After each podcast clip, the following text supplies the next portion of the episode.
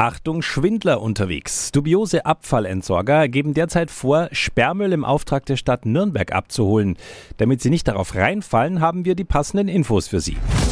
Radio Jetzt Tipps für ganz Franken. Hier ist unser Wiki Peter. Um an Ihre Opfer zu kommen, schalten Sie Internetseiten, die ganz bewusst denen der Stadt ähneln oder die Begriffe Sperrmüll Nürnberg verwenden.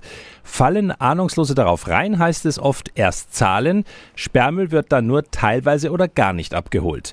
Diana Max vom ASN Nürnberg. Wie läuft denn die offizielle Sperrmüllabholung seitens der Stadt ab? Sperrmüll wird einmal im Jahr kostenlos von uns bei jedem Haushalt abgeholt. Dafür werden keine Gebühren verlangt. Wir beauftragen auch in der Regel keine Subunternehmen oder Fremdfirmen. In der Regel kommen wir mit unserem eigenen Personal und holen den Sperrmüll bei Ihnen zu Hause auf dem Gehweg oder auf dem Grundstück, wenn er bereitgestellt ist, ab. Und und woran erkennen wir die echten Mitarbeiter der Stadt Nürnberg? Dass sie orangene Dienstkleidung mit ASN-Logo tragen oder mit Fahrzeugen mit Kennzeichen Nürnberg SN und einer Zahlenfolge kommen. Das sind dann schon die ersten Hinweise darauf, dass es Mitarbeiter von uns sind. Und noch ein wichtiger Hinweis. Ein Online-Auftrag zur städtischen Sperrmüllabfuhr ist nur unter der Webseite des ASN möglich. Wer bereits Opfer von Sperrmüllbetrügern wurde, sollte sich umgehend mit der Polizei in Verbindung setzen.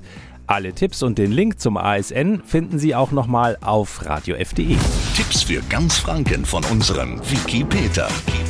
Täglich neu in Guten Morgen Franken um 10 nach 9. Radio